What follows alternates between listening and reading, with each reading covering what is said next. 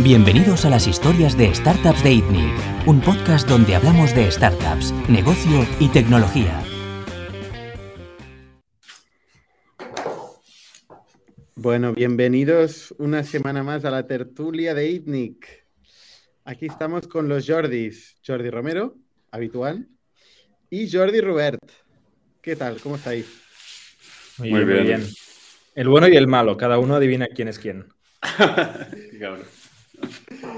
bueno, aquí eh, los Jordis, eh, particularmente, se conocen desde hace mm, unos, ¿cuánto? ¿30 años? Veintipico años. 23 o 24 años, sí, sí. Se dice rápido. Nos, ¿eh? nos hacemos viejos, ¿eh, Jordi? Totalmente, totalmente. Sí, sí. Desde el instituto, que fuimos juntos a la misma clase, además. Y para introducir un poco a Jordi Robert, que es menos conocido eh, en la tertulia de INNIC, en el mundo real es muy, muy conocido, eh, es un growth hacker, un digital nomad, eh, una persona que, que, entra en startups y, y dura un mes. Qué caro. y desde hace poco un youtuber, como podemos ver el setup. Tiene setup de youtuber. Es spoiler de, de mi futuro. Sí. ¿Sí, o no? Qué, qué no, bien para... que me ha vendido Bernat. No, no, te voy a vender un poco mejor, va. Eh, no, Jordi es una de las primeras personas que se incorporó en Factorial. Eh, es uno de los padres de, de, del, del, sistema de captación que tenemos en Factorial actualmente, que está muy basado en el contenido, en el SEO, en el inbound. Eh, Jordi, con muy pocos recursos, consiguió empezar una maquinita de tráfico eh, que nos llevaría a, conseguir centenares de miles de leads eh, que nos permitiría empezar a aprender y empezar a desarrollar producto. Eh, y un poco sigue siendo eh, la escuela que seguimos a día de hoy en Factorial, con mucho más recursos, con, mucho, con mucho más músculo actualmente y sin, sin tener que aguantar las discusiones periódicas que teníamos Jordi y yo particularmente cada, cada semana. Pero, pero bueno, no, se te echa de menos, ¿eh, Jordi? Ya lo sabes. Ahora lo digo en directo aquí, que lo sepas.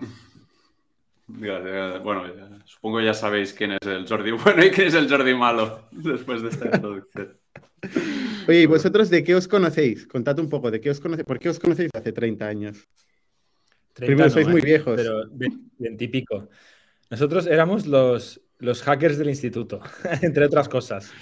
Los eh, frikis en esa época, que se nos llamaba Sí, en esa época se llamaba friki, correcto. O sea, al final... Se sigue llamando eh, friki, ¿eh? Sí, compañeros de clase, eh, compañeros de aula de informática eh, y, y, bueno, si al final no tiene más, fuimos a, al mismo instituto, luego grupos de, de, amigos en común, luego nos perdimos la pista durante muchos años uh -huh. y, y, cuando empezamos Factorial, eh, Jordi estaba en Kipu y, o había estado en Kipu recientemente y ahí un poco retomamos el contacto y luego Jordi pues hizo una de sus eh, etapas de transición que hace de vez en cuando y ahí le, le rescatamos para que nos ayudara a Factorial a empezar la maquinita de, captación de leads, de captación de clientes, ¿no? el, principio del SEO, muy, muy al principio. Yo creo que haría cuatro o cinco meses que habíamos empezado la compañía que fichamos a, Jordi para que empezara con, el tema del SEO. O sea, literalmente publicamos la web y a las pocas semanas entra Jordi para hacerlo todo bien o mejor de lo que lo estábamos haciendo. Sí, yo de hecho creo que os vi primero cuando aún estaba en Kipu, que vosotros teníais ahí una, me una mesita uh, cerca de Kipu, ¿no? Que estabais tú, Pau Ramón y diría que César también empezando a picar las primeras líneas de código, antes de que ni existiera el nombre, diría. Correcto, sí, sí. Bueno, el nombre... El nombre existía, pero no, no había web. Eh, y, Kipu, ya que nombramos Kipu, Kipu es otra startup de ITNIC, para los que no la conozcan, que se dedica pues, a la administración y a la gestión financiera de pequeñas empresas. Eh, y, también, casualmente, el CEO de Kipu también es un amigo vuestro del cole.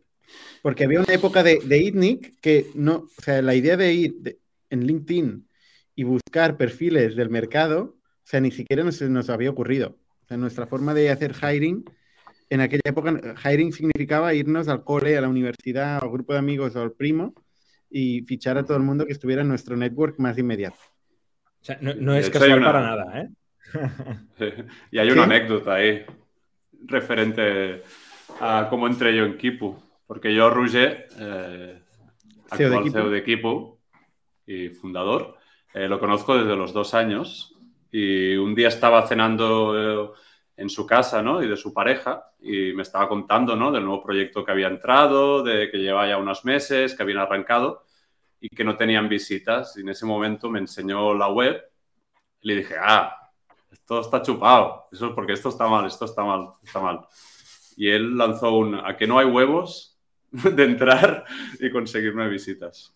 Y más o menos así es como empezó mi relación con ITNIC al principio. Pasé por un proceso, ¿no? Y un filtraje de selección. Filtraje muy profesional, seguro. Muy, estricto y duro. Con el francés, con Francesc y, y, con Albert. A él no le hizo tanta gracia cuando dije que la web era una mierda, pero bueno. Eh, fue un inicio, ¿no? Esto es un clásico, es un clásico de Jordi Robert. ¿no? Tus, tus batallas con, con, el equipo técnico, tus, tus peleas para meter WordPress. Soy una persona que, está, muy está muy acostumbrada a trabajar con ciertas herramientas y cuando sé que algo funciona, lucho por ello hasta la muerte. Hay muchos caminos para llegar a un mismo objetivo, ¿no? Pero yo conozco uno. Oye, esta frase que has comentado, que es una frase que seguro que nunca has oído, ¿no? Es decir, oye, eh, no tengo visitas. Em, ¿Tú sabes cómo conseguir tráfico? Mm, hay muchos canales, ¿no? Como todos sabréis, bueno, no sé. ¿Qué, es lo que... O sea, tú primero, esto te lo, has oído mucho, ¿no? Em, esto es un clásico, sí, sobre todo los eh, nuevas empresas, nuevas startups o nuevos negocios, ¿no? Que es, puedo tener el mejor producto del mundo, pero si nadie me ve, ¿no? Si nadie entra en mi página web, no vas a vender nada a no ser que vayas tú manualmente picando puerta por puerta. Entonces... Que también hay que hacerlo, que también hay que hacerlo.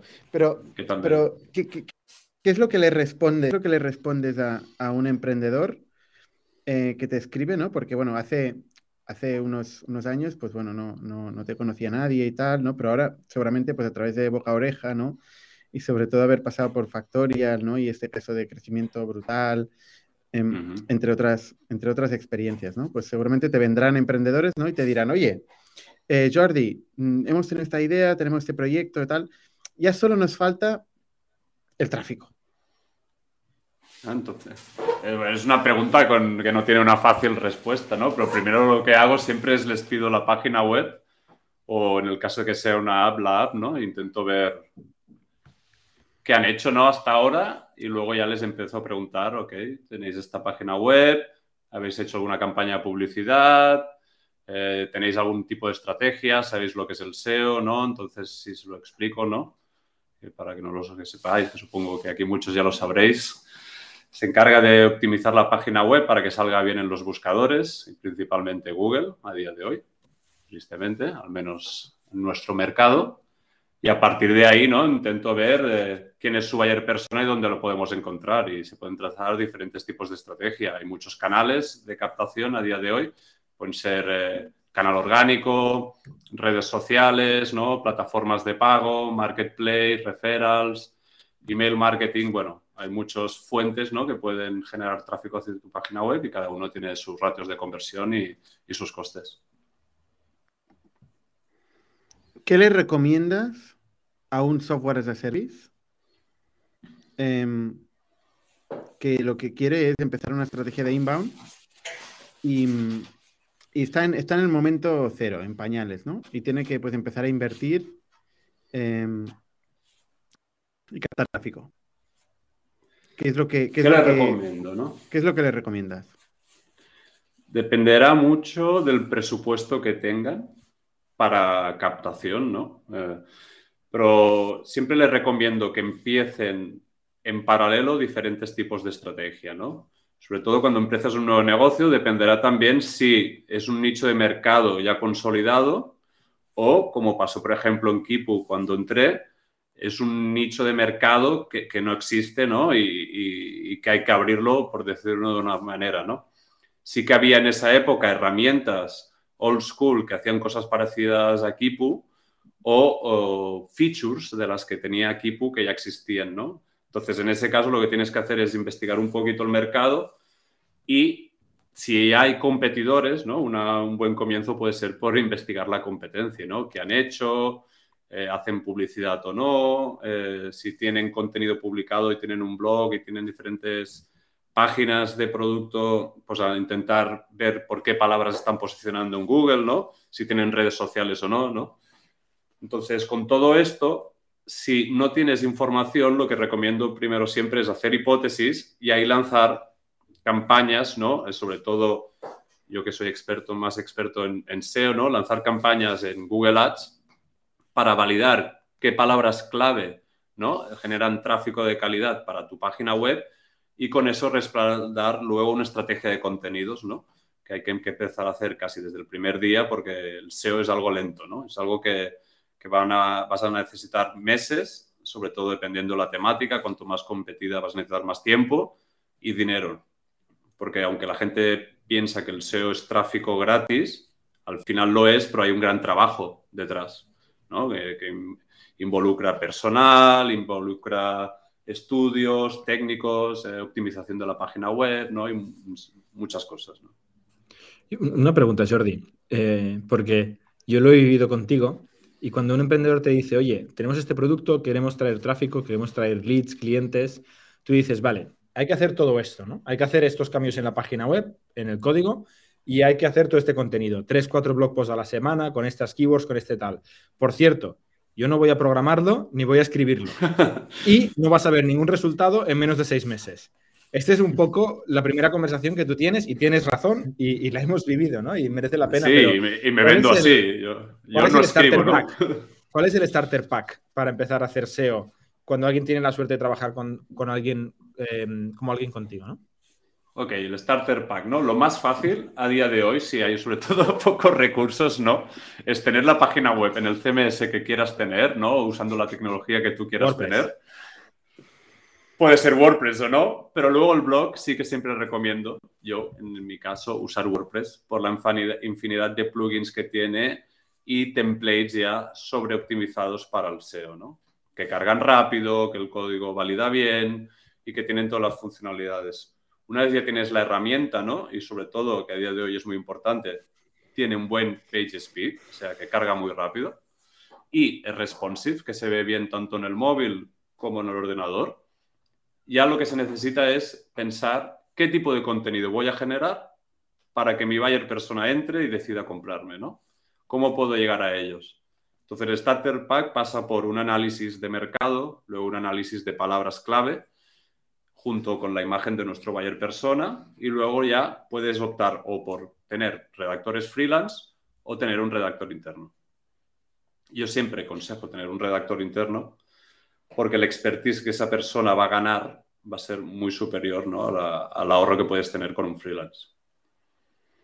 pero vamos a dar medidas concretas, ¿no? Porque yo con este, con este planteamiento de, de seis meses, hasta dentro de seis meses no vas a ver nada, ¿no? Hay que programar eso, eh, necesitas un equipo de contenido de la hostia, el contenido tiene que, tiene que petarlo. Normalmente muchas veces dices, no, el contenido tiene que petarlo, tiene que ser muy bueno. O sea, a ver, a ver, eh, vamos, vamos a dar un poco de, números concretos, ¿no? O sea, ¿qué significa que, que el SEO es a largo plazo? Porque es una cosa que yo nunca he comprado, por ejemplo, y tú lo sabes bien, ¿no? O sea, o, pasa cada semana algo, cada mes algo, o, o el SEO son los padres. El SEO es una caja negra, ¿no? Que nadie conocemos, ¿no? Entonces, al final Google no desvela, ¿no? Cómo es su algoritmo y, todo lo que sabemos es basado, ¿no? En sus guidelines y experimentos que ha hecho diferentes personas o uno mismo, ¿no? Para testear qué tipo de cosas funcionan mejor o no en Google, ¿no?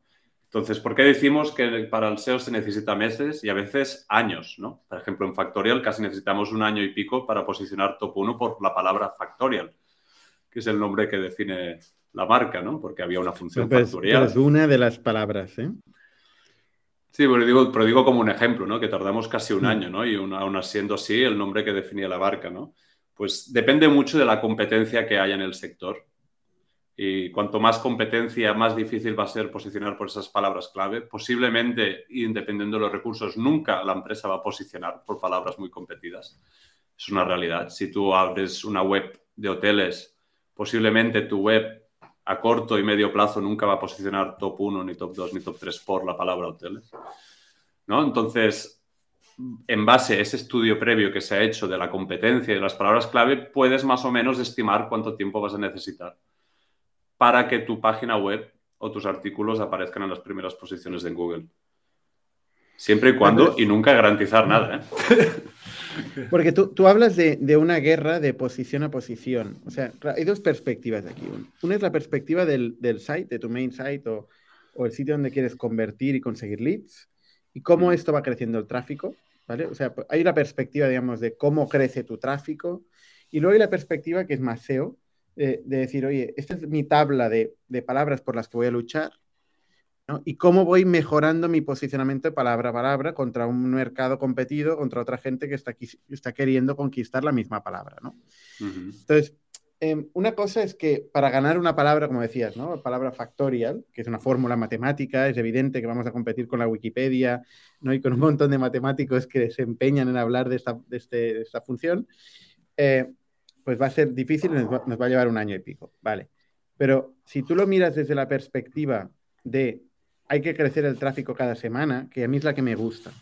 A mí es la que me gusta, ¿eh? O sea, al final tienes que hacer una estrategia y tienes que pelear palabras competidas, difíciles, donde hay competencia, con palabras que igual son menos competidas, son lo que se llama más long tail, ¿no? Eh, y que al final el conjunto de las dos te va a llevar eh, el crecimiento en tráfico, que es de lo que vive una startup. Una startup vive del crecimiento. Si no hay crecimiento cada semana, no vive. Ahí, pues, seguramente te diría, si queremos ya empezar a comer desde las primeras semanas ¿no? del tráfico que nos llega, te diría que aparte de la estrategia orgánica, abriéramos otros canales, ¿no? Como podría ser publicidad de pago, si es que hay budget para ello, eh, estrategias en las redes sociales, ¿no? Dependiendo del producto, algunas se pueden viralizar más que otros. Intentar eh, cerrar partnerships con otros portales que ya tienen ese buyer persona en su base de datos, ¿no? Ya sea porque tienen mucho tráfico ¿no? relacionado con, por ejemplo, recursos humanos, o porque tienen una newsletter, o tienen un podcast, ¿no? Por ejemplo, y te spamean un montón tu LinkedIn Bernat para que les invites y, puedan hablar de su proyecto. No, al final hay un montón de canales donde puedes dar visibilidad, ¿no? Y, y luego también lo de puerta a puerta. Todos supongo habremos recibido mil invitaciones en LinkedIn de spammers vendiendo nuestros productos cada semana. O sea, al final es un punto de que no puedes contar solo con el contenido que estás haciendo, ¿no? Tienes que ser eh, muy, muy hacky, hiperactivo y conseguir acuerdos, los palos acuerdos con, exacto, muchos palos, ¿no? Eh, probar campañas de pequeñas campañas de PPC, al mismo tiempo que consigues acuerdos con, con sites que te van a traer tráfico directo, aparte del link building, tráfico. Eh, o sea, cualquier acuerdo con otra gente, yo qué sé, o sea, es moverte mucho, ¿no? Tú, tú haces un poco esto, tú eres hiperactivo. Todo, tocamos todos los palos posibles, sobre todo si tengo que abrir un mercado. Eh, estuve mirando la última charla que tuvisteis con Jordi, que hablabais del mobile, un poquito de la guerra de Ucrania y tal. Y, para ver un poquito de qué iba esto, porque sí que he visto algún podcast, pero nunca había visualizado una charla, así siendo sincero. Y, he visto que tú decías, no vale la pena ir a un evento, al menos con un stand en el Four Years From Now. Nunca lo habías oído antes, ¿no?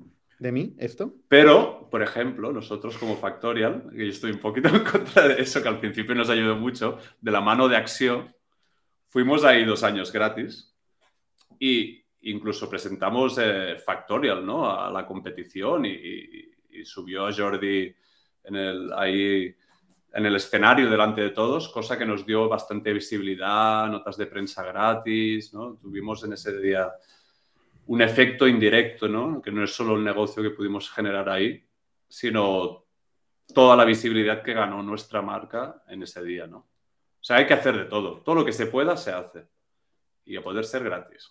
Y a partir de ahí... Estoy de acuerdo, ¿eh? sobre todo cuando estás empezando la startup. Em, no, no, no, sois cuatro, y no hay mercado, no hay, no hay presencia de ningún tipo. Conseguir participar en un pitch to algo y que, la, y que varios periódicos te nombren y, ¿no? y conseguir links y que la gente hable de ello es oro. Sí, todo. Cualquier mención gratuita es bienvenida sea siempre. Incluso foros, ¿eh? Yo al principio iba por foros de recursos humanos a gente que preguntaba sobre software eh, diciendo, ¡hey, Factorial, cómo mola! bueno, o sea, tienes... personalmente, tú escribías constantemente, ¿no? En, foros, ¿no? en todos los sitios donde... Incluso hiperactiva en ese sentido.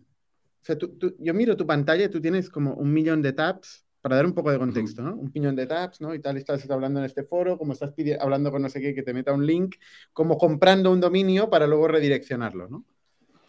Todo esto está pasando en, cuestión de, minutos. Sí, con los años, ¿no? Y en función de la compañía, ¿no? También he ido aprendiendo qué palos tienen un mejor retorno a corto plazo que otros, ¿no?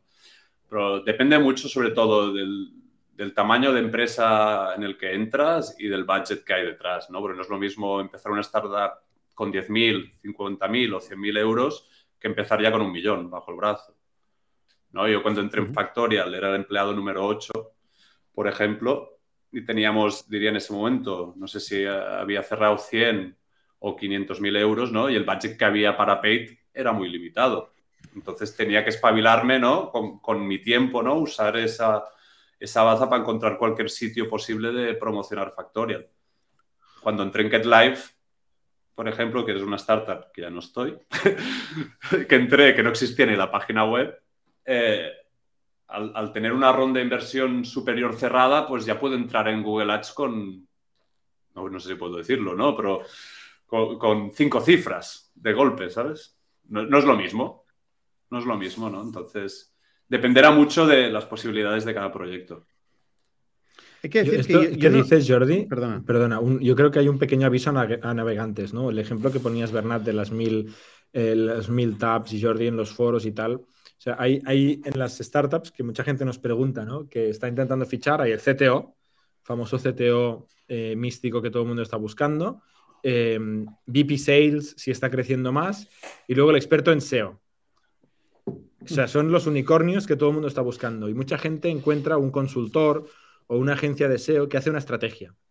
Eh, pero esta estrategia o este consultor no va a ir al foro a poner enlaces, ni va a ir al tío del podcast y tal, ¿no? Este trabajo que hacías tú de picar piedra y que sigues haciendo tú, que vas filtrando y vas aprendiendo, ¿eh? Pero hay que picar mucha piedra para arrancar el SEO. No va de hacer un PowerPoint y esta es la, solución. Esto es un, un, aviso también para la gente que está intentando hacer SEO y que crea que un experto con mucha experiencia, con, mucho track record y muy caro, te va a hacer un PowerPoint que te va a solucionar nada, sino que realmente hay que bajar al barro y hacer 15 mil millones de cosas cada semana y, ir iterando poquito a poquito con el budget que tengas y, con paciencia, con relativa paciencia, ¿no? avanzando cada semana y cada mes, pero, pero picando mucha piedra. Yo creo que hay mucha gente y conocemos muchos emprendedores que contratan consultores y ya está, el SEO está resuelto. Tengo un consultor experto en SEO que me lo está resolviendo. Sí, el SEO al final es un solo canal, ¿no? Pero de un site effect, por ejemplo, de yo yendo a foros o escribiendo en un comentario de un blog, hablando de Factorial, había algún comentario o blog que nos llegó a generar más de 50 signups. Un comentario gratuito en un blog post de una de otro portal que hablaba de software de recursos humanos. Y era yo diciendo, hey, hola. O sea, puede que el SEO que aportó eso fue minúsculo, pero generó 50 signups. ¿A cuánto valoramos, no? Un signup a día de hoy, que el mercado está tan competido. O sea, en esa época yo no sabía el valor tampoco ni de un signup, porque el modelo de negocio factor era otro incluso. Pero claro, a veces tienes que hacer todo lo posible, ¿no? Y, y habrá canales más rentables que otros, pero lo mejor es que cada nicho de mercado es diferente y lo que funcionó aquí puede que no funcione en otra o al revés, ¿no? Y no es lo mismo B2B que B2C, habrá otros canales. Y, tú ahora, Jordi, eres, eres consultor también, ¿no? Asesoras a compañías con estrategia de SEO. Tú te metes en foros y pones comentarios en los blogs y pides links, como hacías en Factorial, o das un PowerPoint y dices, la web está, está muy mal. Sigo, sigo. Si veo una oportunidad que es que no me cuesta nada, sigo haciéndolo. Sigo haciéndolo porque al final es. ¿Por qué no? ¿Sabes? O sea, si ya lo tengo ahí en la mano, ¿no? Estoy ahí y digo, mmm, qué interesante. Incluso una respuesta de Quora, ¿no? Que es esa plataforma de preguntas y respuestas. A veces puede generar cero SEO, pero puede que 20 visitas ultra cualificadas, ¿no? al final es, buscar eh, ambas cosas, ¿eh? o sea, el SEO y el tráfico y las visitas cualificadas y el referral y la engagement y la interacción toda la vez, ¿no? Y, hay, que empezar, hay que empezar de pequeño, ¿no? Hay que pensar mm, al principio en pequeño, ¿no? Y luego ya, ya va creciendo, ¿no? Ya se va moviendo la rueda, pero lo que cuesta más es esta gente que es hiperactiva, que está dispuesta a, mover la rueda cuando, cuando hay que hacer, pues eso, tocar muchos palos, ¿no? Oye, una cosa, hemos tocado el, caso de las agencias, eh, Jordi, ¿y cómo, cómo, cómo, lo ves tú desde la perspectiva de empresa, ¿no? Cuando has estado llevando la estrategia de captación de una empresa, ¿cómo ves tú el contratar una agencia de SEO? Claro que ahora te va a cambiar el conflicto de interés, vas a tener un conflicto de intereses desde el momento que te has convertido en una agencia, ¿eh? Pero, pero tú normalmente no, has estado en la compañía. Diría que hay un podcast de ITNIC del 2018, que diría que es el primero que participé, donde yo claramente decía que estaba en contra de las agencias. Qué bien la hemeroteca. Muy bien. Por mi mala experiencia. A ver, yo ahora estoy transicionando. Mm. Estoy transicionando, la verdad. Para mí es un, un, salto de fe que estoy haciendo porque aún estoy en mi fase de offboarding de una startup que se llama Test Gorilla. Eh, y voy a probar y, yo voy a hacer, intentar hacer otro modelo no tan típico de agencia que te asignan un account manager, sino voy a seleccionar con los clientes con los que quiero trabajar y voy a ser yo al final que voy a estar detrás, ¿no? Entonces, ¿cuándo interesa ir con una agencia o internalizar el proceso, ¿no? Eh, hay dos variables, una son costes, ¿no? Y, el otro es el expertise que esa persona puede adquirir sobre el producto, ¿no? Que con el tiempo va creciendo. Entonces, mm, por ejemplo, ¿no? Hablo de mí, ¿no? Con el tiempo he ido creciendo y mi salario ha ido aumentando con el tiempo, ¿no? Si una persona quisiera, ¿no? siendo así sinceros, ¿no? Si una persona quisiera contratarme una startup pequeñita que tiene poco budget, a día de hoy le saldría muy caro y no podría contratarme. Ahora, tenerme a mí 10 horas a la semana, 5 horas a la semana, pues puede que les tiene sentido por la fase en la que están, ¿no? Entonces es un tema de costes. el tiro de Jordi va muy caro, ¿eh? Hay que, hacer un disclaimer. Jordi ha entrado en esta sesión con un link en su nombre. Que le hemos pedido por favor que lo quite. al final, sí, además, pues, me, he enterado, diría, me has avisado o preguntado si podía venir hace tres o cuatro horas. Rápidamente he pillado un dominio, he intentado crear una web para poner un form Pasa que las DNS nos han propagado. Así que no puedo hacer buen spam. Pero fijaros eh, la audiencia que nos escucha, ¿no? Ese sentido de urgencia, esa inmediatez, ¿no? Ese, estar vendiendo siempre, ¿no? Em, es, lo que la gente muchas veces no entienda, ¿no? La, gente piensa, la gente le gusta pensar, hacer la estrategia, la estrategia, ¿no?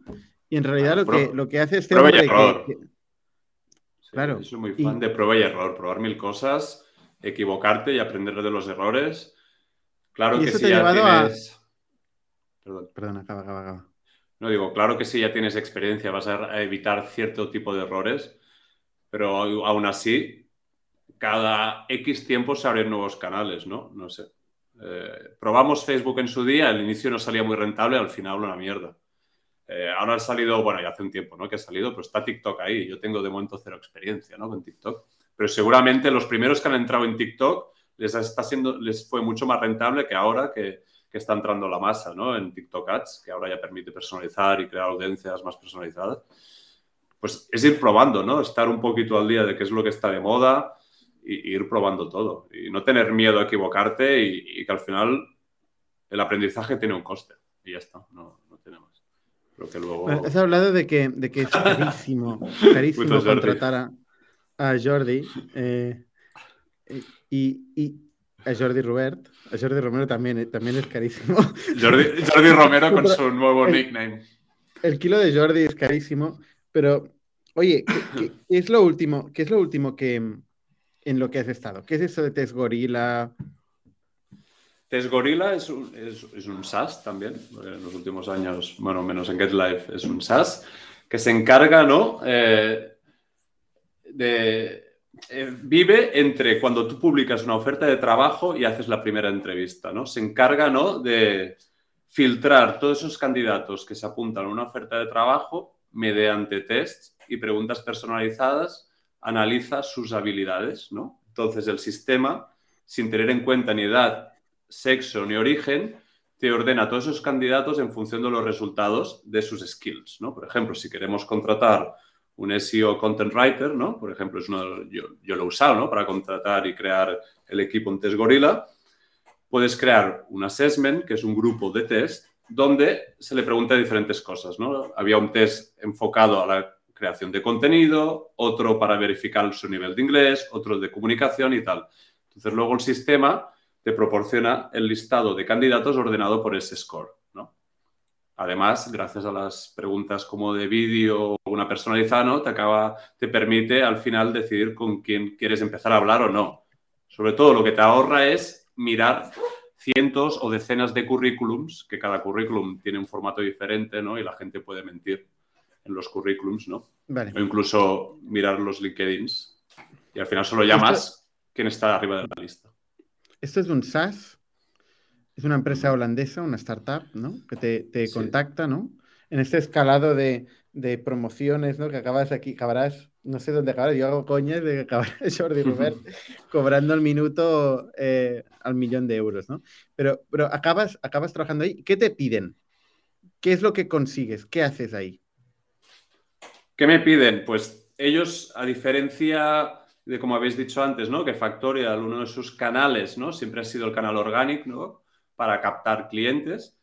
Su canal principal a día de hoy es el Pay, ¿no? Son eh, las campañas de publicidad de pago, principalmente en Google Ads, en la plataforma de Google, tanto en su variante de Search, ¿no? Los anuncios que te salen en un buscador, como la variante Display. Entonces se gastan un pastizal, muchos ceros, y han dicho, hostia, ya que nos estamos gastando este pastizal, vamos a intentar ¿no? ahorrar. Eh, ¿Y cómo podemos hacerlo? Buscando a alguien que consiga posicionar todas esas palabras por las que estamos pagando a día de hoy. Y ahí es donde entré yo. ¿Y qué consigues? ¿Qué, consigo? Lo que hago, pues lo primero que he tenido que hacer es crear un equipo porque no existía.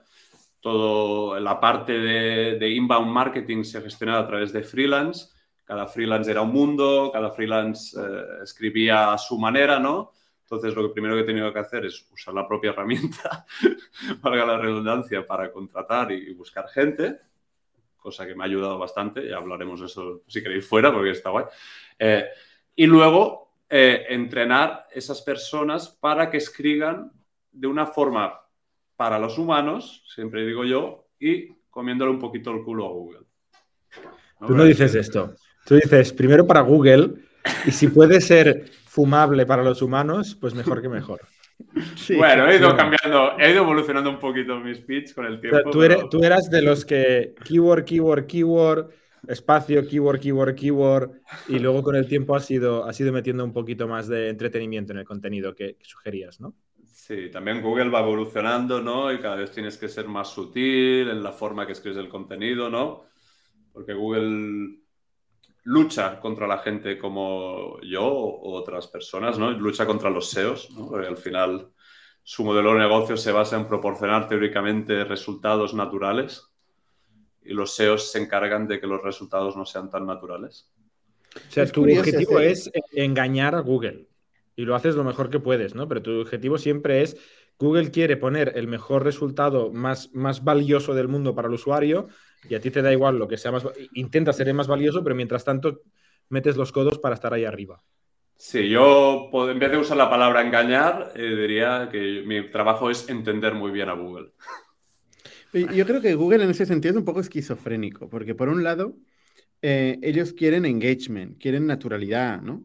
Y por el otro lado, piden Core Web Vitals, te piden que la web ahora sea mobile first, que sea, no sé, o sea, cosas tecnológicamente complejas que hay mucha gente a la, que directamente no, no, no puede acceder y si, sobre todo si no está al tanto y simplemente le preocupa la naturalidad y, y, ¿no? y el usuario y el engagement, pues se pierde, ¿no? Entonces, ¿cómo puedes al mismo tiempo estar buscando esto, ¿no? El engagement, el usuario, la naturalidad, el contenido auténtico y al mismo tiempo estar optimizando para todos estos cambios que te va pidiendo Google. Sí, sí. Google por un lado parece que, que es el salvador de Internet y por el otro es el destructor de la información. ¿no? ¿Cuántos blog posts infumables habéis encontrado para obtener una respuesta que son dos líneas, ¿no? Y después y te encuentras un... tuyo. y te encuentras un blog post de 3.000 palabras para una respuesta de dos líneas. Sí, sí, es un clásico. bueno, bueno haciendo, optimizando cosillas, ¿no? Eh, Factorial llegó a más de un millón de visitas eh, mensuales entre sus distintos sites, ¿no? Eh, acumulando pues un long tail de muchísimas keywords, pero también algunas keywords muy competidas, muy difíciles, ¿no? Que conseguimos ganar una a una, ¿no? El, el, el, caso de Tesgorila, o sea, tú acabas de llegar a Tesgorila y ya, ya, ya ha pasado suficiente tiempo y ya estás en offboarding. ¿Esto qué es? ¿Es un esquema, un esquema repetitivo pensado? O sea, ¿qué, qué, qué, qué es lo que... ¿Has conseguido algo en, en, en? ¿Ha pasado algo ahí? Mm, no ha pasado nada concreto. Podríamos, sino, introducir un poquito el cómo he ido en mi vida. Yo en general, antes de entrar, yo creo, en Factorial, no duraba más, personalmente, por decisión propia, más de un año en la misma empresa. Y todo es porque yo soy un friki y trabajo, entre comillas, por placer y no tanto por dinero, aunque el dinero eh, lo tengo como una forma de valorar mi trabajo, ¿no? Entonces, siempre he sido un saltimbanqui, que no sé cómo se dice en español, ¿no? Entonces, a la que me aburría o saturaba por X motivo, he ido saltando, ¿no? Y es algo que vosotros mismos habéis vivido conmigo en Factorial, que he estado cuatro años en total. Entre como con algunos saltos por dentro también, ¿eh? Sí, con un pequeño break de cuatro meses, eh, que aproveché para hacer el Camino de Santiago, ¿no? Entonces... Y plantar tomates. Sí, tengo la suerte de que puedo trabajar, entre comillas, por placer y no por obligación, ¿no? No, tengo ni personas a cargo a día de hoy, ni una hipoteca, ni nada. Entonces, como trabajo por placer, voy a veces saltando, ¿no? También aprovecho esos breaks para aprender y reciclarme, ¿no? Como tú habrás visto ahora, tengo aquí un buen micro y uno de mis futuros aprendizajes que quiero aprender en los siguientes meses, empezando en abril, desde todo el mundo del streaming y todo el mundo del vídeo, ¿no? Que el mundo del streaming no es el futuro, ya es bastante la actualidad, pero creo que ya se está comiendo el, televis la, tele como tal, ¿no? Y, y, va a acabar de destruirla con el tiempo entre YouTube, las plataformas de vídeo bajo demanda, ¿no? Y los directos, ¿no? Y, y me interesa eso, por eso me tomo esos breaks para reciclarme a veces. Y hablando de, YouTube, Jordi, o sea, YouTube es el nuevo blog ahora. O sea, si empezáramos hoy un proyecto, ¿haríamos solo vídeos de YouTube en lugar de blog post? ¿Haríamos 80% blog, 20 YouTube, 80% YouTube, 20% blog? Yo recomiendo hacer un combo de blog más YouTube, ¿no? Una de las estrategias que ahora está muy de moda, ¿no? Es escribir sobre algo muy relevante y luego crear la misma versión en vídeo. ¿no? Porque YouTube, dentro del mundo occidental, es el segundo buscador eh, más usado, ¿no? Entonces, a día de hoy mucha gente, depende mucho del tipo de búsqueda, ¿no? A veces es una búsqueda muy técnica, pero la gente prefiere leer, porque ir haciendo play pause es un coñazo. Pero para cierto tipo de búsquedas es mucho más entretenido poner un vídeo de cinco minutos que no leerte 1500 palabras. Entonces el combo, ¿no? Y conectas el vídeo con el blog post y el blog post con el vídeo funciona muy bien, tanto para captar las dos intencionalidades de búsqueda, ¿no? La visual y la escrita, como para el posicionamiento de ambas. Oye, tú, para, para, para acabar y pasar a las preguntas, ¿tú, Jordi, tienes algún canal de YouTube donde te podamos seguir? ¿Nos conectamos a algún canal de Twitch? ¿Cómo te seguimos? Not yet. De momento, sí, me podéis encontrar solo en LinkedIn o en jordirobert.com, que es una redirección a mi LinkedIn. Pero sí, próximamente tendré... Porque he vivido siempre en la sombra. Ahora voy a empezar a vivir un poquito detrás de la... En la luz, en la luz. En la luz. Oye, eh, vamos a las preguntas, que hoy no hay muchas. Si, alguien quiere, quiere, hacer preguntas del momento, mm, las, las iremos respondiendo en orden. Eh, Pensá que es un millón de euros el minuto de Jordi y ahora es gratis. O sea, hay que aprovechar. Exacto, o sea, aprovechar. Son un poco exagerados, ¿no? Pero bueno, si alguien me quiere pagar un millón de euros por un minuto, pasarás tu, pasarás tu wallet de Bitcoin, ¿no? Venga. Em, vale, a ver. Eh, hoy os necesito más que nunca. Estoy a punto de lanzar una web y necesito escuchar una charla de gente competente motivada. Bueno, hemos hablado un poco de lo que es arrancar una web desde cero eh, y por dónde empezar. Em, otro, Pablo, dice, mi nombre es Pablo, estoy lanzando una marca de sneakers llamada Browy, Made in Spain. Mi pregunta es la siguiente, ¿cómo puedo generar más ventas en B2B o en B2C? Una vez testeado la MVP. Hostia, esta, este, esta pregunta eh, va muy desencaminada. Va muy desencaminada más que nada porque es como decir, eh, mm, tengo la idea de vender fruta, pero también puedo vender pescado. un poco sería el mismo tipo de pregunta, ¿no? Eh, o sea, no tiene nada que ver, es una cosa que repetimos mucho, ¿no? El B2C y el B2B. Casi las sneakers es lo de menos. O sea, hay que pensar el negocio en tu end. ¿Quién es tu cliente? ¿Cuál es su problema? ¿Y cuál es la solución? Y el problema del B2B y el del B2C, pues es diferente. No sé, Jordi, Jordi, ¿cómo lo veis? Nick tiene un podcast, ¿no? Que habla con una marca, ¿no? Que, que también venden zapatillas que lo petaron haciendo crowdfunding antes que lanzar el producto como tal. ¿cómo se llamaban? Sí. Eh, levantaron un millón y pico, ahora no me acuerdo. un tiempo. ¿Sabes? Tropic Field. Tropic, Field, sí. Sí. Y les ha ido muy bien, en vez de página web, tanto B2C, B2C, en vez de vender a través de su página web, ¿no? Y tirar del SEO, tiraron de una de un marketplace de proyectos de crowdfunding. Y lanzaron ahí hemos su tenido... idea, se viralizó.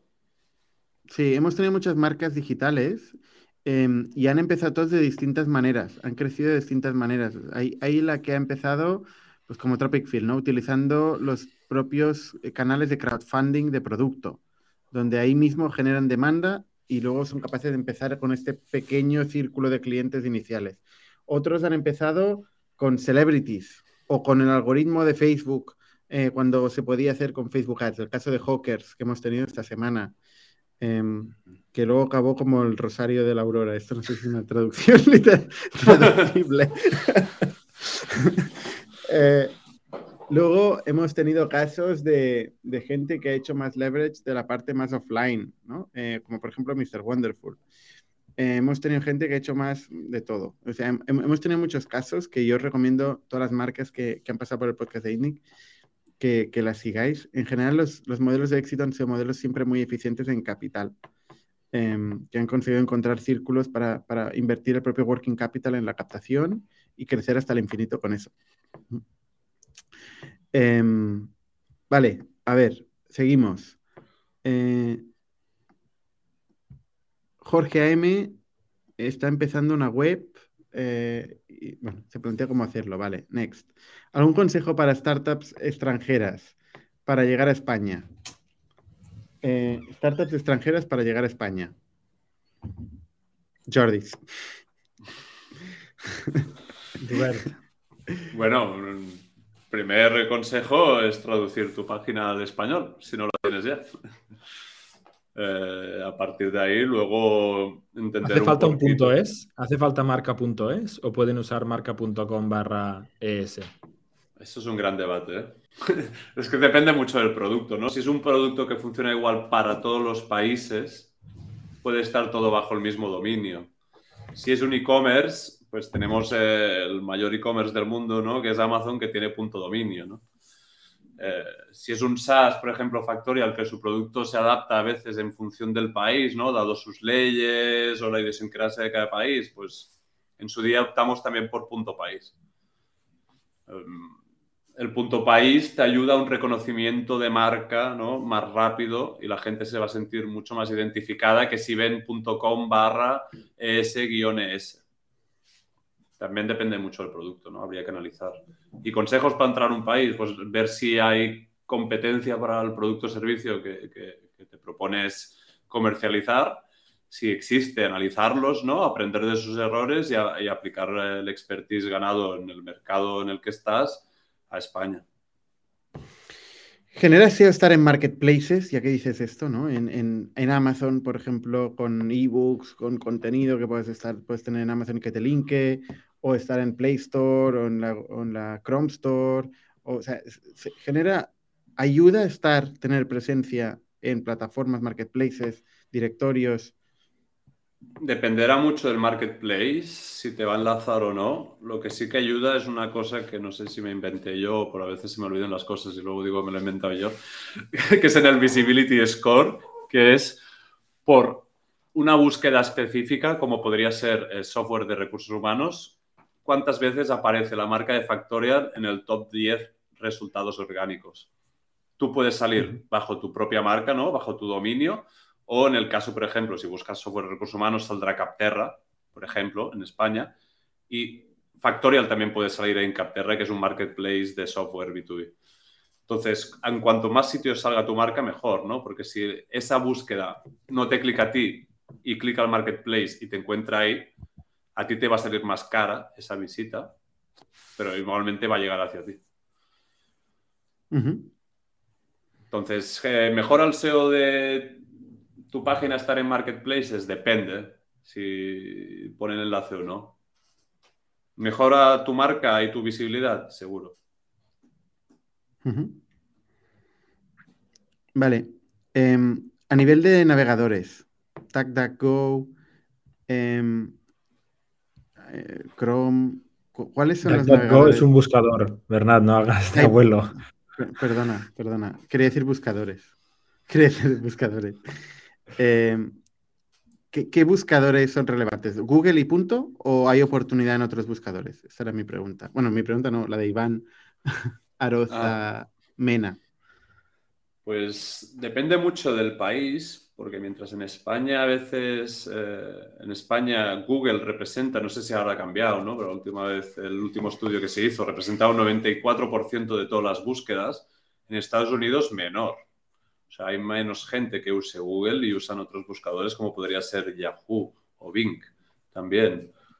Entonces, hay oportunidades en otros buscadores, sobre todo en paid, no tanto en organic. Por ejemplo, las campañas de pago en el buscador de Bing, en Bing Ads, siempre suelen salir mucho más rentables que las de Google Ads. El volumen será una décima parte, ¿no? Que el que puedes encontrar en Google Ads o menos, incluso, dependiendo de la búsqueda pero va a ser mucho más rentable. Entonces, hay, se pueden hacer cositas. Ahora, yo siempre recomiendo que se optimice la página en función de las guidelines de Google, porque a día de hoy es el, top player.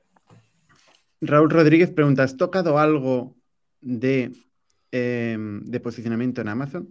O, por ejemplo, aprovechando en YouTube o otras plataformas que son masivas en búsqueda a día de hoy?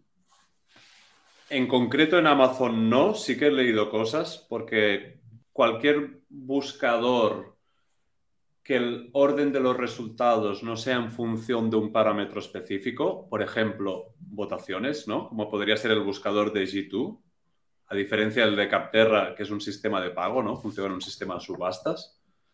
A no ser que funcione con una variable específica, cualquier buscador puede llegar a manipularse. Entonces, solo tienes que entender cómo funcionan los resultados dentro del buscador, por ejemplo, de Amazon.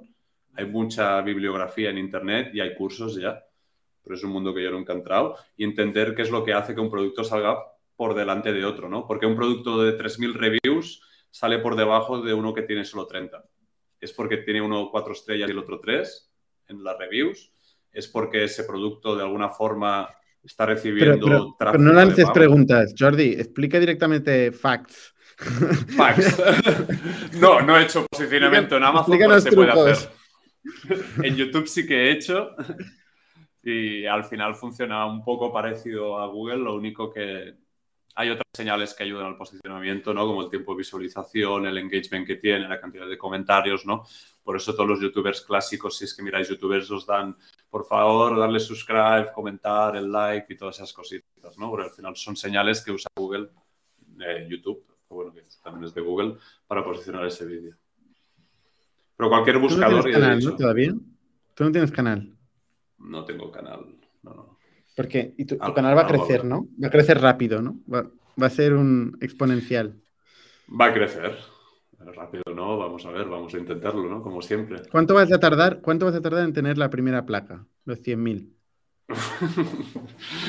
Con mi propio Déjalo, canal, déjalo dicho, va, déjalo dicho en la tertulia. Dos años, tres meses, cinco días. A ver, miramos No, no el es canal de... ¿eh? Esto no es muy agresivo. Es, pero es un mundo que, que me despierta curiosidad, pero no va a ser el core de mi día a día. El core al final van a ser... ¿Cuál va a ser el core de tu día a día, Jordi? Mira, eso es un buen tema. De entrada voy a empezar, a partir de abril, a probar en mí mismo la semana laboral de cuatro días. Entonces, mi core del día a día va a ser un balance entre vida personal y trabajo. No voy a trabajar más. Dando por saco con este tema, tío. Ahora que vas a ser tu, tu propio empresario, me gustará verlo. Bueno, voy a intentarlo, vamos a ver. El problema es que como mi hobby es mi trabajo, ¿no? ¿Dónde pongo la línea? Exacto. Exacto.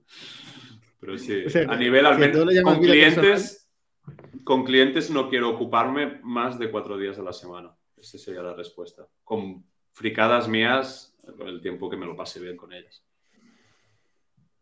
Es decir, los otros días vas a ser youtuber. O streamer, podría ser. Voy a hacer el círculo de streaming, grabar y colgar en YouTube. Bueno, a ver, eh, no sé si me he dejado alguna pregunta. Hay, hay un chico, Marc Moreno, que tiene una editorial eh, y quiere saber cómo, cómo eh, conseguir visibilidad. Es- Yo siempre me planteo, la gente que tiene editoriales, que tiene la propiedad intelectual de contenido de verdad, ¿no? ¿Por qué no aprovecha más su propio contenido? Que al final es, es lo que vende, ¿no? Pero ¿cómo no podría aprovechar mucho más el propio contenido para posicionarlo? Porque Google, si pudiera, evidentemente Google, si pudiera, publicaría todo el contenido del mundo para, con, el, con el sombrero de eh, hacer democrático, democratizar el conocimiento de la humanidad, ¿no? Y luego ellos, evidentemente, monetizar en un monopolio brutal eh, de, de publicidad con todo este contenido. Pero, pero precisamente la gente que tiene la propiedad intelectual del contenido, ¿por qué no lo aprovecha más para captar? ¿No, ¿no os lo preguntáis vosotros? ¿Por qué lo protege? ¿Por qué lo protege tanto? ¿Por qué siguen modelos tan clásicos de decir, no, no quiero que veas ni una palabra hasta que no pagues? ¿Por qué no utilizan el propio contenido para llegar al cliente? Bueno, este es el típico debate que ahora, por ejemplo, hay mucho en newsletters gratis de pago, ¿no? O sea, prefiero tener, luchar con sangre para tener 100 o 200 suscriptores a 5 euros al mes o hacerla gratis y tener 100.000 y, y luego poder hacer eh, publicidad o, o acuerdos y tal. ¿no? En general, casi todos los que ganan, no siendo empresas, sino siendo más creadores de contenido, como ejemplos más pequeñitos, son los que van con el gratis, con abrir contenido, porque Internet si te da algo es, es acceso, ¿no? Acceso infinito, público infinito, y, el gratis eh, llega mucho más lejos que, que las membresías que acostumbran a estancarse relativamente rápido. Sí. Gratis funciona siempre muy bien. Lo único que el gratis siempre acaba, en cierta forma, prostituyendo tu contenido, por ejemplo, con tener que poner publicidad en tu newsletter, ¿no? Que no es, un- no es ningún mal, pero habrá gente, ¿no? que no quiere eso, ¿no? Entonces, encontrar un balance, ¿no? Puedes usar ¿Pero qué prefieres? ¿Que te, leen, ¿Que te lean 100 personas muy puramente o que te lean 100.000 y les moleste un poco la publicidad? Claro, yo lo que haría, que es una cosa que también habré visto que está poniendo moda, es usar una gratis y, compartir ahí píldoras eh, jugosicas y de ahí intentar promocionar mi newsletter privada, ¿sabes? Con cosas más, más premium y selectas, ¿no? Y puede que rentabilizar también con publicidad la gratuita. No sé. Lo haría todo. más trabajo también. Muy bien. Oye, pues eh, muy interesante hablar contigo, Jordi, como siempre. A ver cuándo te pasas por aquí físicamente, Y compartimos Y una cervecita. compartimos una cervecita. Me has dicho que pasarías, vendrías físicamente aquí, ¿no? En abril. ¿Te estás Vendré, vendré planteando? algún día. Vendré algún día. Si tengo una silla por ahí a tocar. ¿Pero ¿Dónde estás?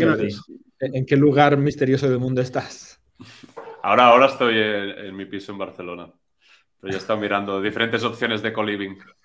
Y no podías venir aquí con la bicicleta. No, pero he estado trabajando hasta 10 minutos antes de, del meeting.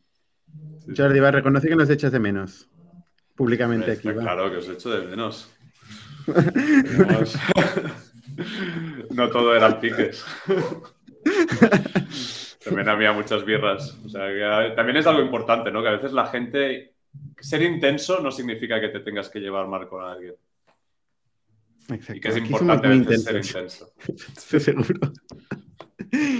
No, pero es, que en general es intensa la vida de startup. La gente no, se lo imagina lo, intenso que es todo. Eh, arrancar una startup, un proyecto de la nada, ¿no? Es intenso. Es intenso.